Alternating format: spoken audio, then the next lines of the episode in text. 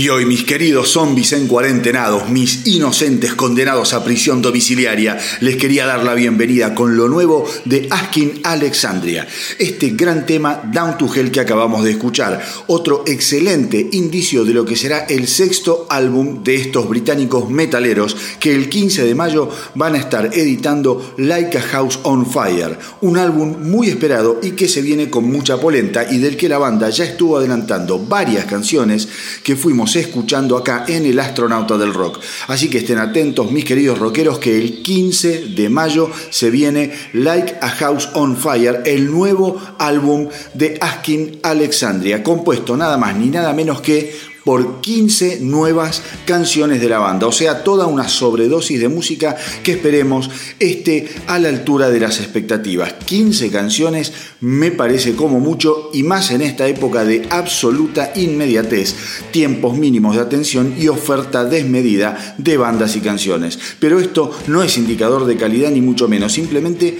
marcar que es bastante jugado meter tanta carne en el asador en una época ultra slim en la que los oyentes se llenan muy, pero muy rápido. En algún momento, con varios amigos, teníamos la teoría de que un buen álbum no necesitaba más de 10 canciones.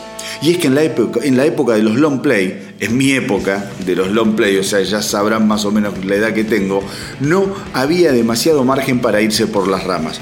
Y por otro lado, no se editaba tanto no existía el streaming, con lo cual tenías mucho tiempo para disfrutar las cosas. Pero póngase a pensar en Maiden, en ACDC, en Sabbath, en Zeppelin, o sea, todas esas bandas bien grosas, bien machazas, en Deep Purple, por ejemplo, todas esas bandas te rompían el culo con álbumes de no más de 10 canciones. Es más, algunos tenían 7 canciones, 8 canciones, 9, 10 algunos, no todos llegaban a 10 canciones. Era una locura. Y tenías tiempo para escucharlas sin que te bombardearan todas las semanas con nuevos temas de bandas nuevas que muchas veces al final de la historia quedan en la más puta intrascendencia. Porque, seamos sinceros, hoy en día te dan un montón, pero muchísimo. La mayoría de lo que te están tirando semanalmente queda en la nada o en la cuasi nada. Y ese es otro asunto que hay que pensar. ¿No será que hoy en día la cantidad está asesinando a la calidad? Digo, ¿en dónde están los nuevos Judas Priest o los nuevos Metallica? ¿Dónde están los nuevos Megadeth o Slayer? O los nuevos Kiss, por ponerse algunos ejemplos. ¿Existe hoy un álbum negro de Metallica o un Screaming for Vengeance de Judas? Quizás sí, y aún yo eh, no lo escuché. Obviamente hay bandas que rescato y que me gustan muchísimo. Por ejemplo, creo que los muy, pero muy combatidos injustamente Greta Van Fleet tienen muchísimo para dar. Vamos a ver qué pasa. Tienen dos discos, ahora están grabando un tercero, pero creo que es una de esas bandas que, ok, se les achaca que se parecen a Led Zeppelin y, que no son originales, cosa con la que no estoy muy de acuerdo. Que tienen influencia de Led Zeppelin, obvio. Oasis tenía influencias de, de los Beatles a patadas, pero fueron geniales. Bueno, Greta Van Fleet yo creo que tiene muchísimo para dar. No sé, otra banda muy combatida, eh, Five Finger Dead Punch, le dio una vuelta de tuerca comercial al metalcore sin lugar a dudas.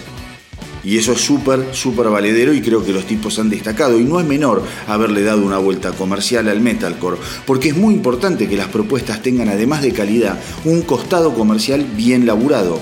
De otra manera todo queda encerrado, qué sé yo, en pequeñas sectas de oyentes. Y acá se trata de difundir de dar a conocer, de justamente infectar a la mayor cantidad de fans posibles para que los géneros más extremos de la música sigan vivos. Pero, qué sé yo, me parece que desde hace algunos años nos están dando mucho para escuchar, cosa que es grandiosa por un lado, pero muy poco para atesorar. O quizá yo ya me esté poniendo viejo y choto y no sea capaz de identificar las nuevas revoluciones. Y hablando de clásicos y de tipos que realmente cambiaron la historia del rock con su obra y su talento, esta semana estuvo hablando el señor Paul Stanley y nos ponemos todos de pie. El tipo estuvo contando eh, cómo hacía para cuidar su voz durante la eh, exigente gira de despedida de Kiss End of the Road. Y a decir verdad, Stanley fue muy sincero, más allá eh, de los cuidados obvios, de no hablar demasiado, de no tomar frío, de ponerse el pañuelito, la bufandita, el tipo fue absolutamente claro y sincero. Miren lo que dijo.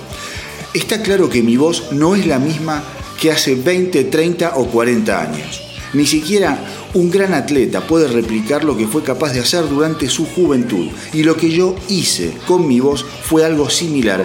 Y no es posible que suene igual hoy en día con el paso de los años. Algunos me dicen que no sueno como en el Live 1 pero ese disco tiene casi 50 años, así que si la gente me quiere escuchar como en ese disco, les recomiendo que vuelvan a escucharlo. Cuando me encuentro con otros cantantes de mi edad, muchas veces nos amargamos y nos consultamos mutuamente si aún somos capaces de cantar tal o cual canción en los tonos que fueron compuestas originalmente. Uno de mis colegas una vez me dijo que de haber sabido que seguiría cantando a los 70 años, hubiera compuesto muchas de sus canciones en otras tonalidades. La verdad, mis queridos rockeros, es que hay que sacarse el sombrero con todos estos monstruos infinitos que bien podrían estar relajados en sus mansiones, tomando tequila y comiendo caviar, pero que en lugar de eso todavía siguen invirtiendo su tiempo y su energía en mantener viva la llama del más exquisito rock and roll.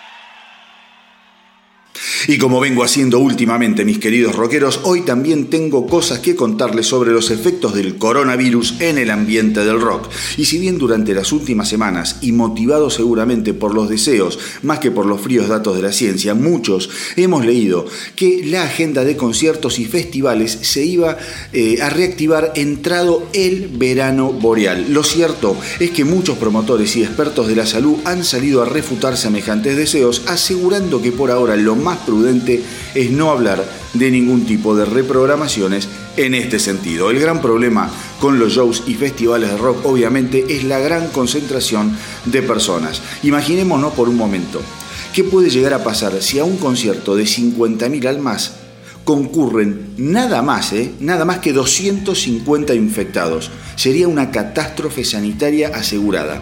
El tema es preocupante para una industria que venía en sostenido crecimiento y con previsiones estratosféricas en cuanto a recaudación para un 2020 que solo contando a, escuchen esto, Elton John, los Rolling Stones, Billy Joel y los Guns N' Roses esperaba generar la increíble suma de 12 billones de dólares en venta de tickets, nada más. Una locura sin precedentes, pero al mismo tiempo ya hay gente que está imaginando el día después, cómo serán los conciertos de ahora en más por ejemplo, quizá haya mecanismos de medición de temperatura por los que tendremos que pasar antes de entrar a un concierto. Quizás se nos exijan carnet de inmunidad sanitaria y sin dudas crecerán los shows online a los que podremos acceder vía streaming y pagando obviamente una entrada virtual. Pero sin dudas, esto tendrá un impacto enorme en una industria que venía muy mal herida por la baja recaudación en la venta de música y que de a poco había logrado sobrevivir gracias a lo generado a través de los conciertos. Las giras ya no serán tan grandes ni elaboradas en cuanto a producción escénica y los estadios serán seguramente más pequeños. Como vengo sosteniendo en episodios anteriores, las bandas independientes y emergentes van a tener que bailar con la más difícil y lamentablemente muchas quedarán en el camino por no tener ni la espalda ni los recursos necesarios para capear este huracán infeccioso. La pelota está en el aire y nada de esto está claro, excepto que este proceso recién está comenzando y no hay nada que podamos hacer para despertarnos rápidamente de esta maldita pesadilla.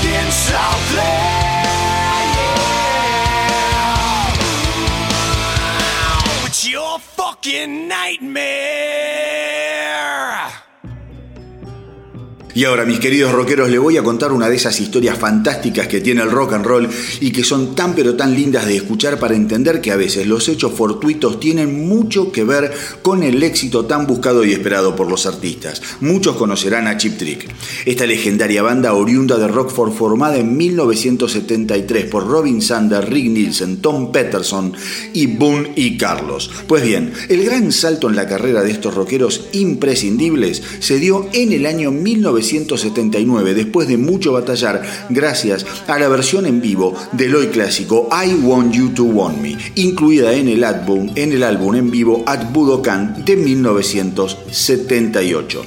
Lo que cuenta el cantante Robin Sander es que si bien la canción había sido grabada originalmente en el álbum In Color de 1977 y que solían tocarla en vivo cada tanto, lo cierto es que la canción estaba lejos de significar algo realmente importante para ellos y su modesta base de fans en aquella época. Era un tema más.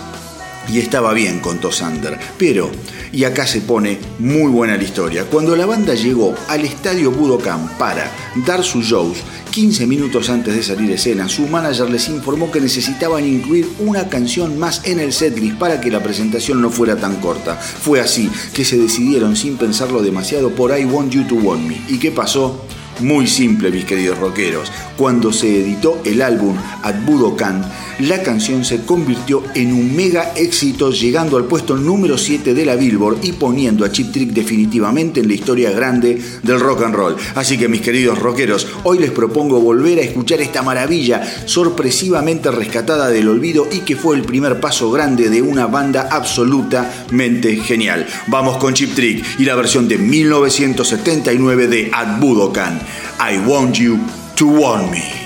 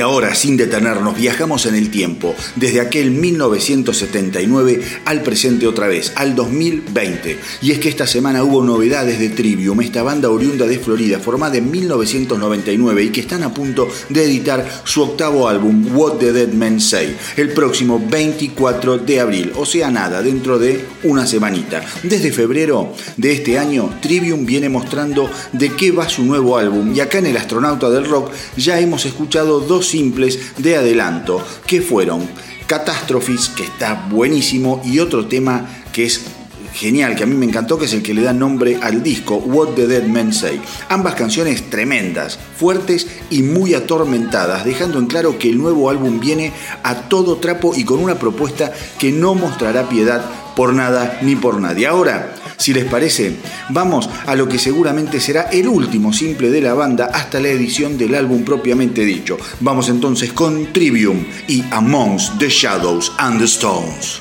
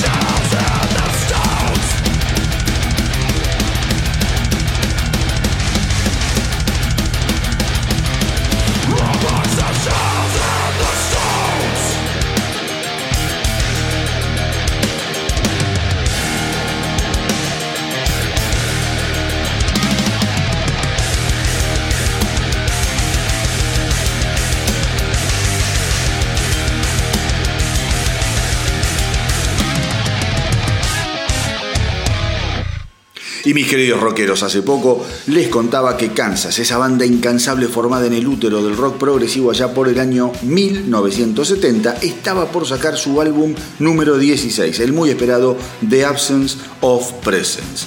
Y digo muy esperado porque en contra de todos los pronósticos, el álbum anterior de Kansas de 2016, me refiero a The Prelude Implicit, terminó siendo una obra maestra de estos músicos legendarios, tanto a nivel interpretativo como compositivo, y recibiendo excelentes críticas de la prensa especializada y de los fans de la banda. Y que se entienda muy bien, cuando hablamos de Kansas, estamos hablando de calidad musical garantizada más allá de las preferencias personales de géneros musicales o de bandas que pueda tener cada cual.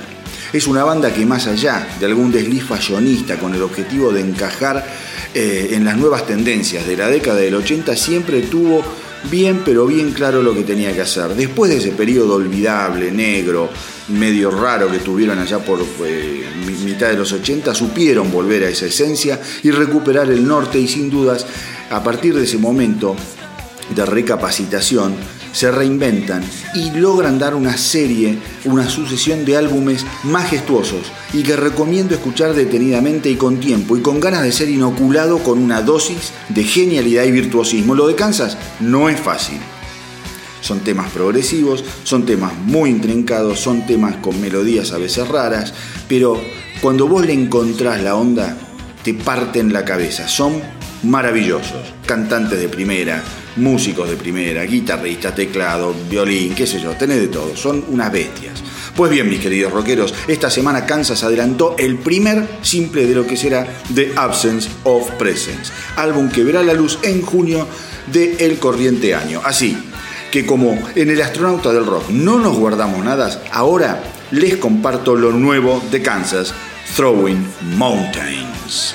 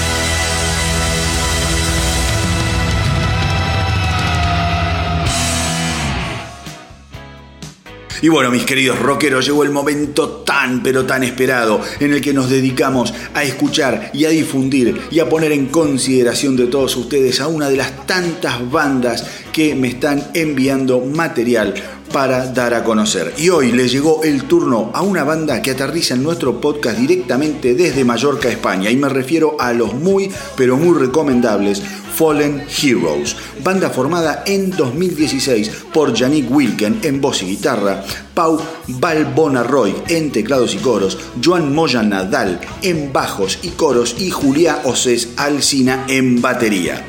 La onda de Fallen Heroes viene con influencias de hard rock, del metal y también hay algo de punk y lo más interesante de la propuesta viene por la utilización de teclados y sintetizadores que le dan ese toque moderno y bien digestivo a los temas. La banda además cuenta con dos videoclips muy pero muy bien logrados, que ya los podés ver por supuesto en YouTube. Los videos corresponden a los temas Stop It Now y Savior of Rock and Roll.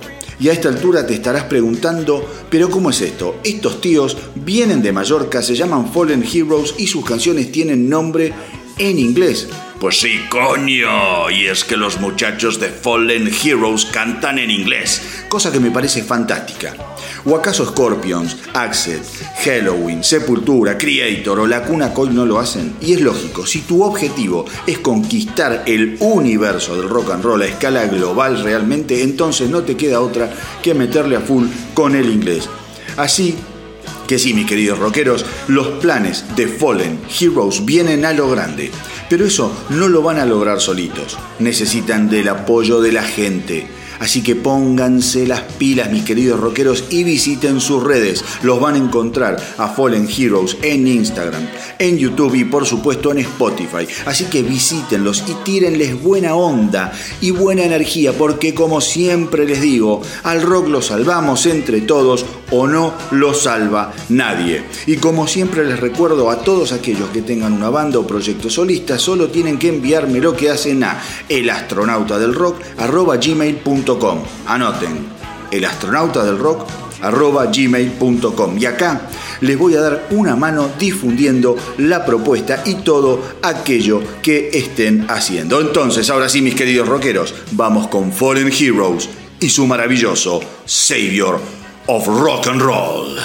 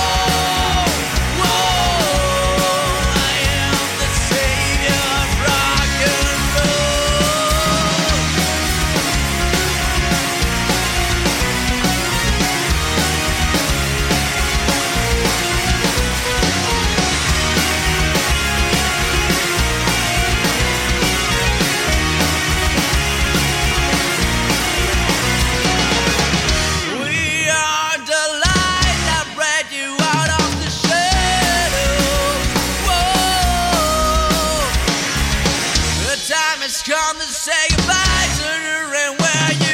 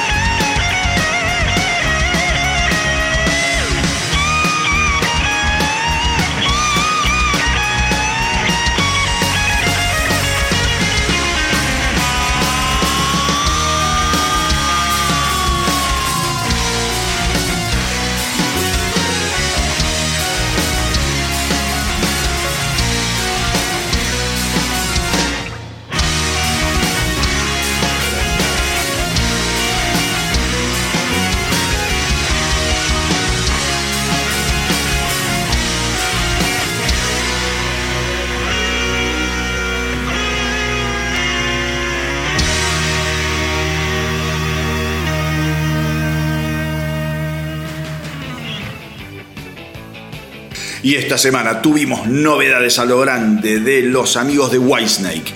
Y es que la banda liderada por el sensacional David Coverdale dio a conocer una nueva canción. Me refiero al simple Always the Same. El tema originalmente iba a ser incluido en el álbum Flesh and Blood de 2019. Un álbum que súper recomiendo y que le dio mucha, pero muchas alegrías a la gente de Whitesnake. Pero como suele pasar cada vez que una banda graba un disco, siempre quedan cosas afuera. Sin embargo, la canción tuvo una nueva oportunidad de ver la luz, ya que será incluida en The Rock Album, un compilado que cubrirá las más de tres décadas de actividad de la banda a editarse el 19 de junio próximo. Al mismo tiempo, en estos días, Cover del pobrecito estuvo coqueteando nuevamente con el retiro, afirmando que el 2021 sería un buen año para darle cierre a su carrera. El cantante de ya 68 años suspendió la gira que tenía prevista con eh, Sammy Hagar y Night Ranger, y Night Ranger y también la gira que tenía prevista con Foreigner para someterse a una cirugía a causa de una hernia inguinal de la que ya informamos en el astronauta del rock hace un tiempo. Veremos cómo sigue el futuro de este verdadero caballero del rock y no me asombraría que sus comentarios sobre el retiro quedaran prontamente disueltos en los vientos del olvido. Ahora, si les parece, vamos con lo nuevo de Whitesnake, Always the Same.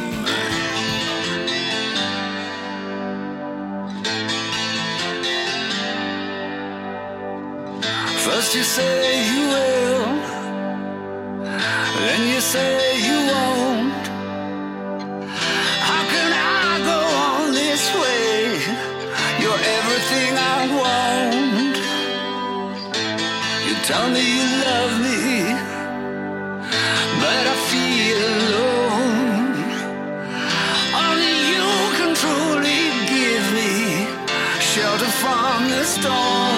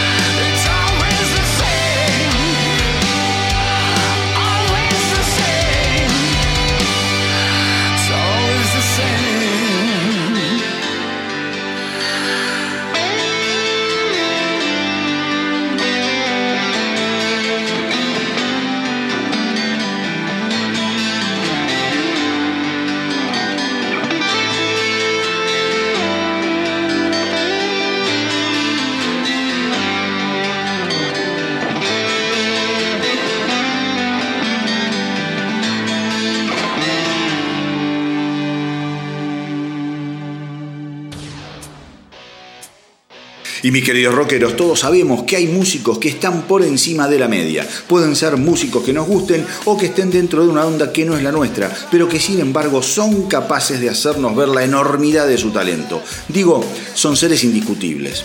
Un Neil era un ser indiscutible. Un Richie Blackmore es un ser indiscutible. Un Jaco Pastorius era un ser indiscutible. Y así podemos seguir la vida entera. Pues bien, cuando hablamos de Joe Bonamassa, estamos hablando de uno de esos músicos insuperables que están definitivamente por encima de la media, con una amalgama de recursos excepcionales que los hace finos, contundentes, filosos, delicados y siempre, pero siempre muy sorprendentes. Hoy día, Bonamassa es un ícono del blues moderno que desde hacía un tiempo estaba trabajando en nueva música en los estudios Abbey Road. Esta semana, y cuando nadie lo esperaba, Bonamassa se despachó con un simple estupendo, y me refiero al tema A Conversation with Alice, una prueba incandescente de lo que está tejiendo este artesano de la guitarra para su próximo álbum.